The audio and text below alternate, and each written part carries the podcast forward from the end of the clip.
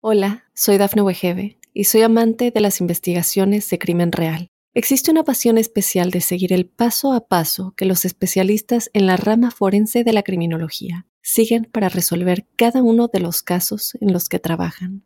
Si tú, como yo, eres una de las personas que encuentran fascinante escuchar este tipo de investigaciones, te invito a escuchar el podcast Trazos Criminales con la experta en perfilación criminal, Laura Quiñones Orquiza en tu plataforma de audio favorita. Óyenos audio. Advertencia. El siguiente episodio tiene contenido que puede molestar la sensibilidad de algunas personas. Bienvenidos a Pasión que Mata.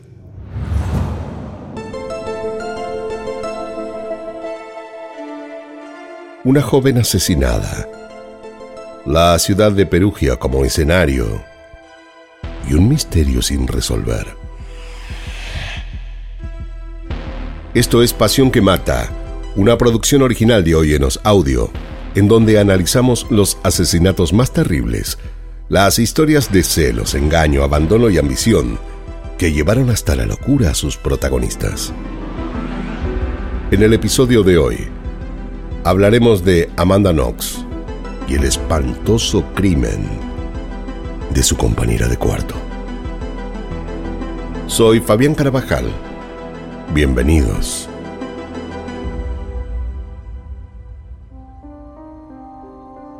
Amanda Knox provenía de una familia acomodada de la ciudad de Seattle, en los Estados Unidos.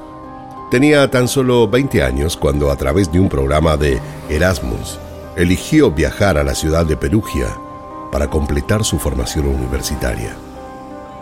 Allí, como es habitual, los estudiantes deben compartir piso con otros estudiantes. A ella le tocó con Meredith Kerche, una joven británica de 21 años con la que, si bien en apariencia logró empatizar, el encuentro entre ellas no fue afortunado. Amanda consiguió apenas llegó un trabajo de mesera en un bar, por lo que entre sus estudios, el trabajo y las permanentes salidas nocturnas, era poco el tiempo que estaba en la casa, pero pese a que casi no se veían, a Meredith pareció no gustarle la forma de divertirse de su nueva amiga. Ella no era partícipe del descontrol de alcohol, drogas y promiscuidad en las que Amanda vivía sumergida. Eran muy, pero muy distintas, y si bien no llegaron a tener una pelea formal, el desagrado entre ellas fue evidente aunque intentaron disimularlo. Con el tiempo esta situación pareció ser menos ríspida, ya que Amanda comenzó a pasar más tiempo en la casa de su novio, Rafael Solecito, un joven italiano con quien estaba todo el día pegada, por lo que prácticamente ya no iba al departamento como antes. En todo caso, ellas no vivían allí solas. También compartían piso con Filomena Romanelli y Laura Mazzetti, Todas ellas eran chicas jóvenes, eh, de no más de 20 años de edad, que estaban felices de estar en Perugia y vivir la experiencia de estar en otro país, lejos de sus padres y haciendo lo que más les gustaba. Además, el intercambio que había elegido le permitía trabajar para poder sortear algunos de sus gastos, por lo que Amanda tenía un trabajo de medio tiempo en un bar llamado Le Chic, que era de Patrick Lumumba, y Meredith, que estaba de novio con Giacomo Silenzi, trabajaba como empleada de la tienda Lumière de productos de belleza. Ese fatídico 2 de noviembre, Filomena llegó al departamento pasado el mediodía. Había intentado hablar con Meredith, pero esta no le había contestado.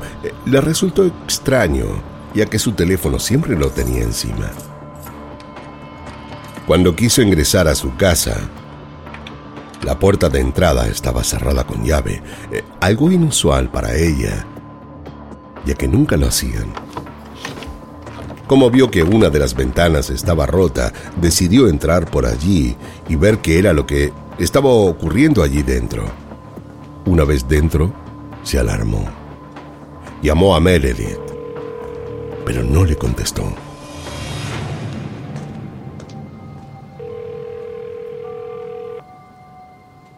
En el piso del pasillo había muchas manchas de sangre. Además, la puerta de la habitación de Meredith estaba cerrada por dentro. Filomena no sabía qué hacer. Intentó como pudo empujarla con toda su fuerza, pero no logró abrirla. Estaba realmente asustada.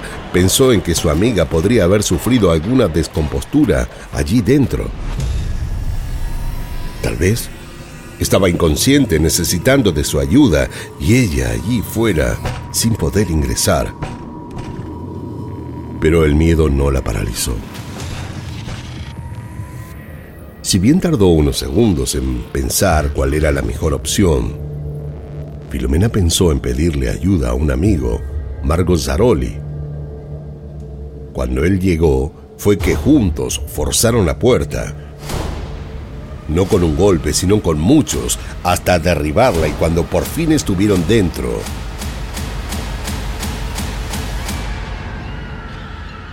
se vieron cara a cara con lo peor.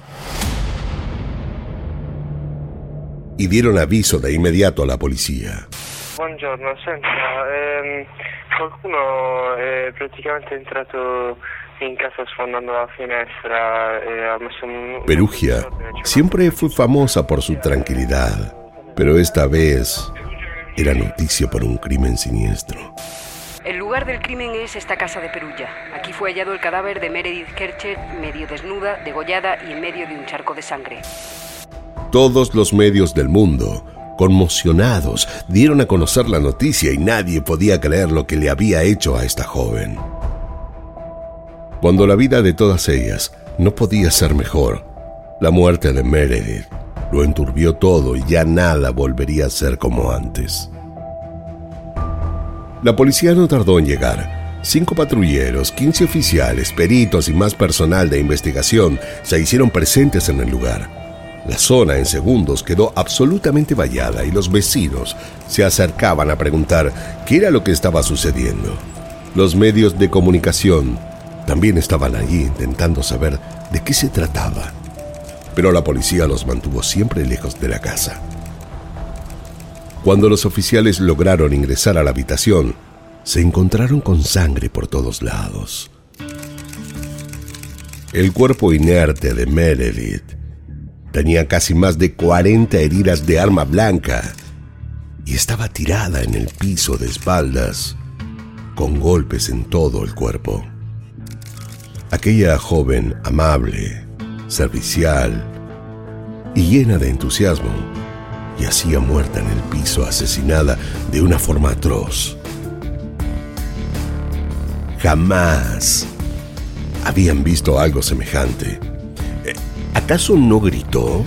¿Cómo podía ser que nadie haya escuchado nada?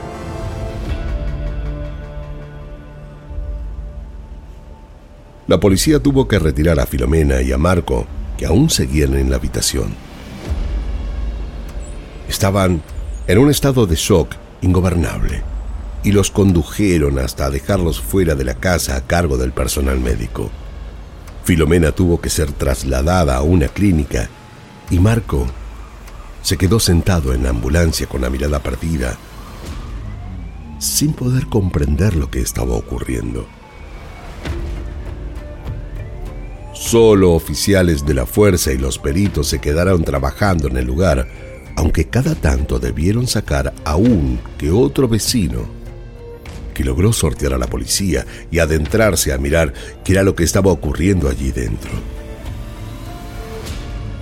La policía trabajó durante largas horas sin descanso. Necesitaban sacar huellas dactilares, encontrar evidencias, eh, todo con el fin de lograr revelar qué era lo que había sucedido. En el cuerpo de Meredith hallaron la herida que había sido mortal. Justo en el cuello tenía seccionada la arteria carótida y esto fue lo que le provocó la muerte. Pero ¿quién podría haber querido asesinarla? Esta pregunta era la que se hicieron todos. Era joven, guapa, inteligente, con un futuro próspero, y hasta ese momento nadie parecía odiarla tanto como para haber querido acabar con ella. Lo cierto es que la escena era truculenta. Lastimaduras por todos lados, muchos cortes en el pecho y en el estómago. Sus manos también las tenía lastimadas con cortes y arañazos, por lo que para la policía una cosa era clara. Ella había intentado defenderse. Existieron dudas sobre si había sido o no violada y se tomaron todas las muestras de ADN que encontraron en su cuerpo que no le pertenecían a ella. Buscaron con ahínco cualquier objeto que pueda hacerlos llegar con el homicida. Pero les resultó extraño que no pudieran dar con las pertenencias de Meredith. No estaba su cartera con documentos y cosas personales, sus llaves ni su celular personal. La plata que ella tenía guardada, según el relato de sus amigas más íntimas, también había desaparecido. Pero para los oficiales este crimen no se trataba de un robo que salió mal. Quien había entrado a esa habitación lo había hecho decidido a acabar con la vida de Meredith. No, existía otra explicación. Lo más relevante de toda esta primera investigación fue que Meredith había sido asesinada la noche anterior. Había sido encontrada el 2, pero había fallecido la noche del primero.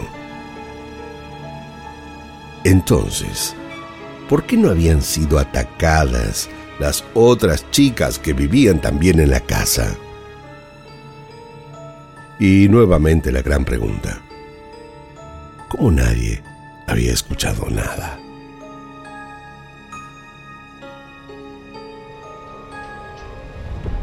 De la casa, la policía se llevó un cuchillo que encontraron en la cocina con pruebas de ADN que supusieron que se trataba del arma homicida. Toda Italia estaba convulsionada.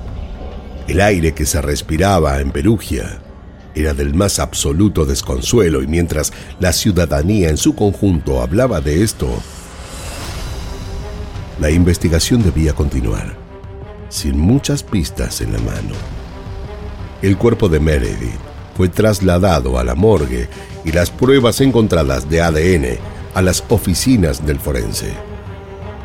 Sin un panorama claro y muchas puertas abiertas en la investigación, la policía comenzó a interrogar a todas y cada una de las personas más cercanas, por lo que conocidos y amigos fueron llamados a declarar.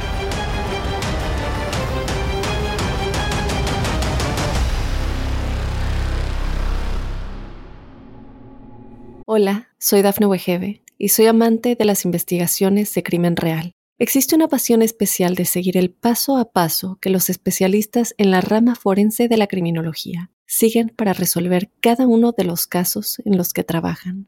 Si tú, como yo, eres una de las personas que encuentran fascinante escuchar este tipo de investigaciones, te invito a escuchar el podcast Trazos Criminales con la experta en perfilación criminal, Laura Quiñones Orquiza en tu plataforma de audio favorita.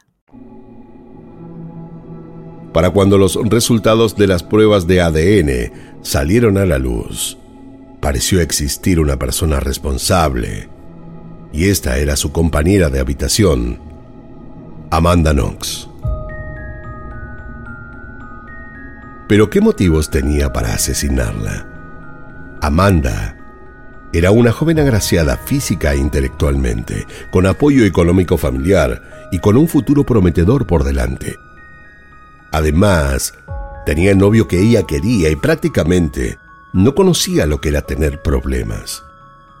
Pero detrás de ese rostro dulce y su vida en apariencia fantástica, Amanda escondía su verdadera personalidad.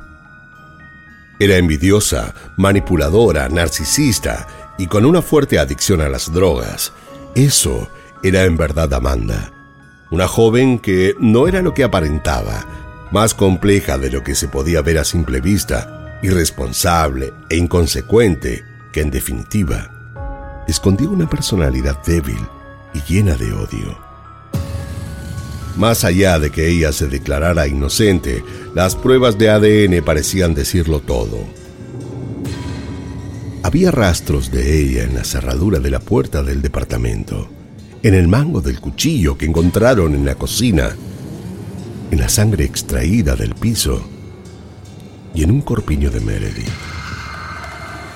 Todo esto indicó que Amanda Knox estuvo en la habitación en el momento del asesinato y que fue parte de la cruel ejecución de su amiga, mientras ella se mostraba triste y alejada por completo de haber sido parte responsable de los hechos.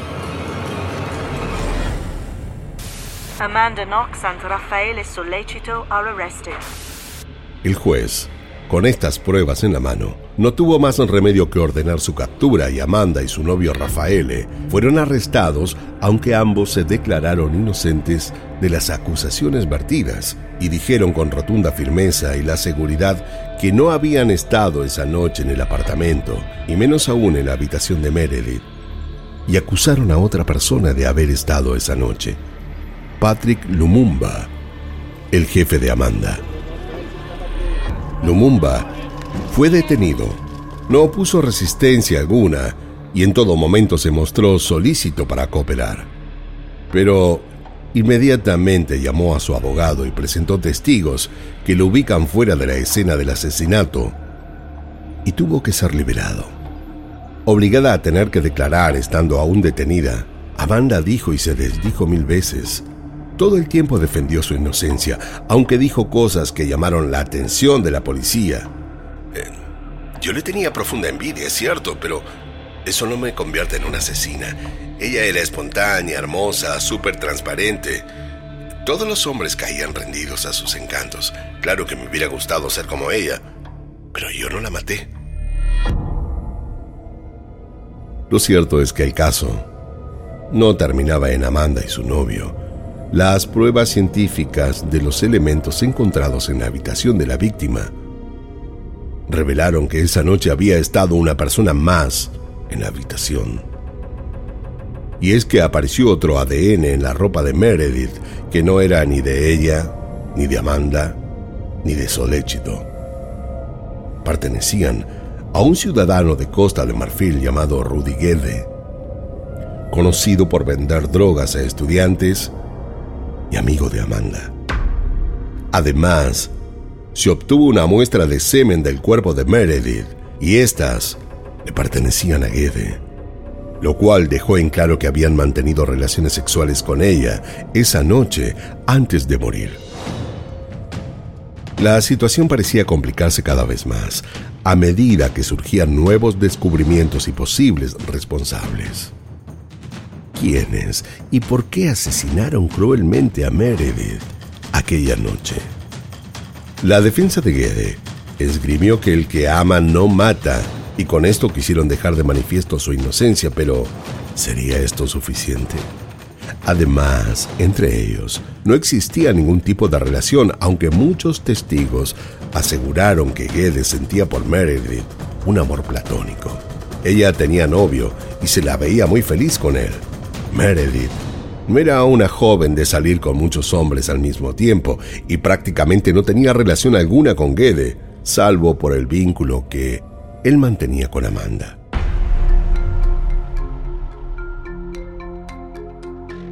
Para el fiscal a cargo, la muerte de Meredith se trataba de otra cosa. Para él, Amanda esa noche había consumido estupefacientes con su novio en la casa que compartía con Meredith. Luego decidió invitar a Gede al piso para que se sume con ellos a la fiesta. Cuando llegó Gede, continuaron bebiendo y consumiendo drogas. Eran tantos los ruidos que hicieron que molestaron a Meredith, quien no tuvo más remedio que pedirles que se callen. Pero esto molestó de sobremanera a Amanda. Meredith estaba enfadada con la falta de respeto de los tres y comenzó a discutir con Amanda. Durante un largo rato pelearon entre ellas y a los gritos. Luego Amanda comenzó a arrojarle cosas para lastimarla. Y como todo escaló en violencia, Gede, por pedido de Amanda, decidió violarla mientras que Amanda y Soléchito bloquearon a Meredith de manos y pies para que no pueda moverse. La idea de todos era humillarla. Querían que se sienta mal y ultrajada. Pero cuando se dieron cuenta de lo que habían hecho, ya era demasiado tarde y no podían dejarla con vida.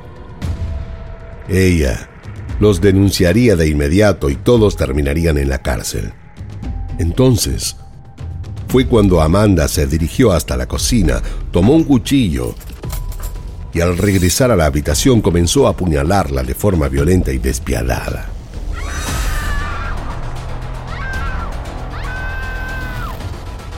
Esta fue la teoría que presentó el fiscal. Para muchos, resultó ser poco creíble, aunque las pruebas de ADN no mentían. Aquella noche fatídica había habido tres personas además de Meredith en la habitación. Y aunque no se pudiera saber qué era lo que había pasado, Rudy Guede también estaba implicado y fue finalmente detenido. El juicio contra Guede comenzó el 16 de octubre del año 2008 ante tres jueces de sumo prestigio en Italia. Siamo fiduciosi di saper convincere la Corte dell'innocenza di Para ellos, la prueba del semen en el cuerpo de Meredith fue suficiente como decisiva.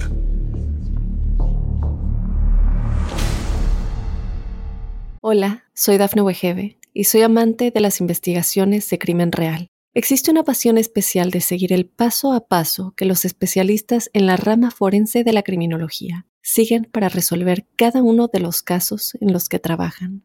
Si tú, como yo, eres una de las personas que encuentran fascinante escuchar este tipo de investigaciones, te invito a escuchar el podcast Trazos Criminales con la experta en perfilación criminal, Laura Quiñones Orquiza, en tu plataforma de audio favorita. Un año más tarde, Guede fue condenado como coautor de violación y homicidio. Le dieron una pena de 30 años de prisión, pero todos tenían la firme sospecha de que Amanda y Soléchito también habían participado del crimen, pero el juicio de ellos aún no había comenzado. Amanda Knox held a sign in Italian saying, We are innocent. Cuando dio inicio el juicio de Amanda y Soléchito, sus abogados quisieron dejar ver que las pruebas de ADN que los incriminaban a ambos, recogidas en la habitación donde Meredith había sido asesinada, no eran válidas. Ya que era obvio que se hubieran encontrado huellas de ella y de su novio, siendo sus compañeros de habitación y habiendo vivido ellas también allí.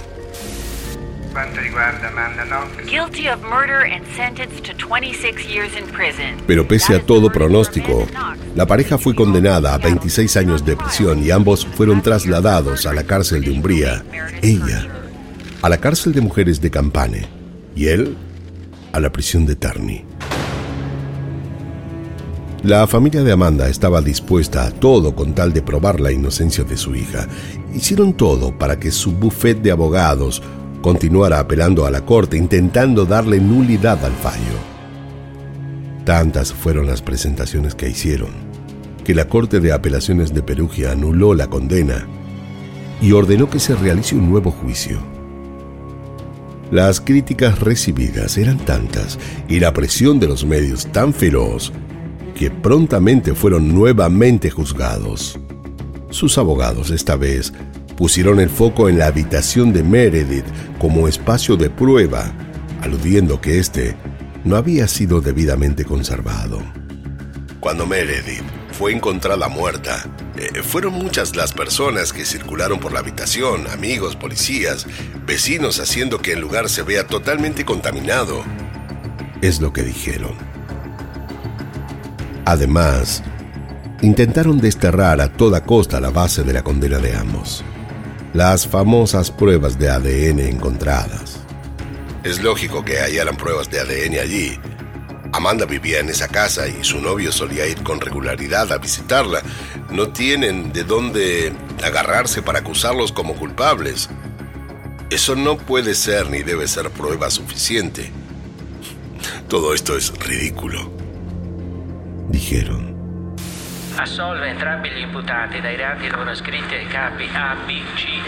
En este segundo juicio que terminó el 3 de octubre de 2011, Amanda Knox y Rafael Solecito fueron absueltos y liberados. Ni ellos lo podían creer. Habían sido cuatro intensos y dramáticos años.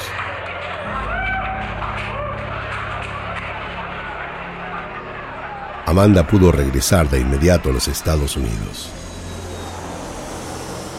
volvió a Seattle. su ciudad natal, y si bien le costó retomar su vida tal y cual la había dejado, con el tiempo logró regresar a la universidad y obtuvo su licenciatura en lenguas y literatura en la Universidad de Washington. Eh, dio muchas entrevistas y en general intenta no hablar más de lo ocurrido en Perugia. Soléchito, por su parte, continuó con sus estudios de informática. Se recibió y consiguió un muy buen trabajo en Milán. Con el correr de los años, Amanda escribió un libro sobre lo que fue para ella vivir y atravesar por esta experiencia de haber sido acusada de un crimen que según ella no cometió, pero por el que debió transitar un profundo calvario. Pero ¿qué fue lo que pasó aquella noche? Sigue siendo un misterio. Gede fue el único detenido por el crimen de Meredith aunque nunca dejó de insistir en su inocencia. En el libro que escribió sobre lo acontecido aquel primero de noviembre, El beneficio de la duda, mi historia, Gede dijo que se había encontrado en la casa de ella como solían hacerlo, ya que entre ellos existía una química increíble y solían tener encuentros sexuales con asiduidad. Esa noche tuvieron relaciones sexuales durante un largo tiempo. Cuando terminaron, él salió de la habitación y fue por el largo pasillo hasta el baño a lavarse las manos. Cuando cerró la canilla, escuchó unos gritos. Tardó en darse cuenta de dónde venían. Cuando se dio cuenta que era Meredith quien gritaba, salió del baño corriendo y fue directo a la habitación.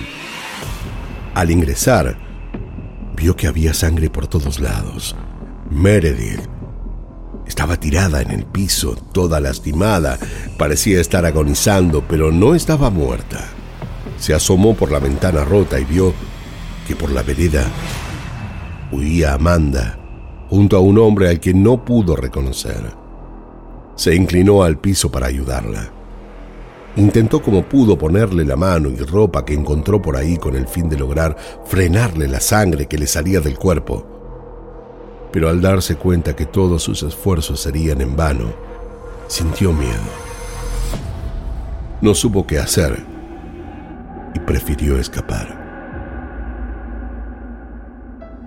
Me encontré en el lugar equivocado, en el momento equivocado. Era joven y no supe cómo afrontar la situación. Debí ayudar a Meredith. Tuve que salir del departamento y gritar pidiendo ayuda, eh, llamar a la ambulancia, pero en cambio me dejé atrapar por el miedo y escapé. Es algo que aún hoy me perdono y por lo que creo ya haber pagado mi condena. Dijo. ¿Quién asesinó a Meredith? ¿Con quién más estaba Guedes esa noche en la habitación? Solo ellos lo saben. Pero lo que de verdad ocurrió ese fatídico día nos acompañará a todos hasta el fin de sus días.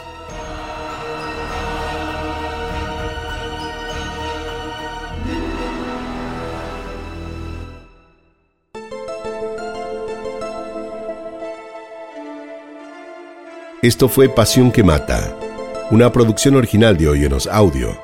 No olviden suscribirse y calificarnos en todas las aplicaciones de podcast. Soy Fabián Carabajal y nos escucharemos en el próximo episodio, en donde, como siempre, descubriremos cómo la obsesión puede confundirse con amor cuando en realidad llega a ser una pasión que mata. En la narración Fabián Carabajal, producción ejecutiva Dafne Buigebe, guion y producción Débora Montaner, edición y montaje Fabián Carabajal, Diego Arce, música original Jano Joel.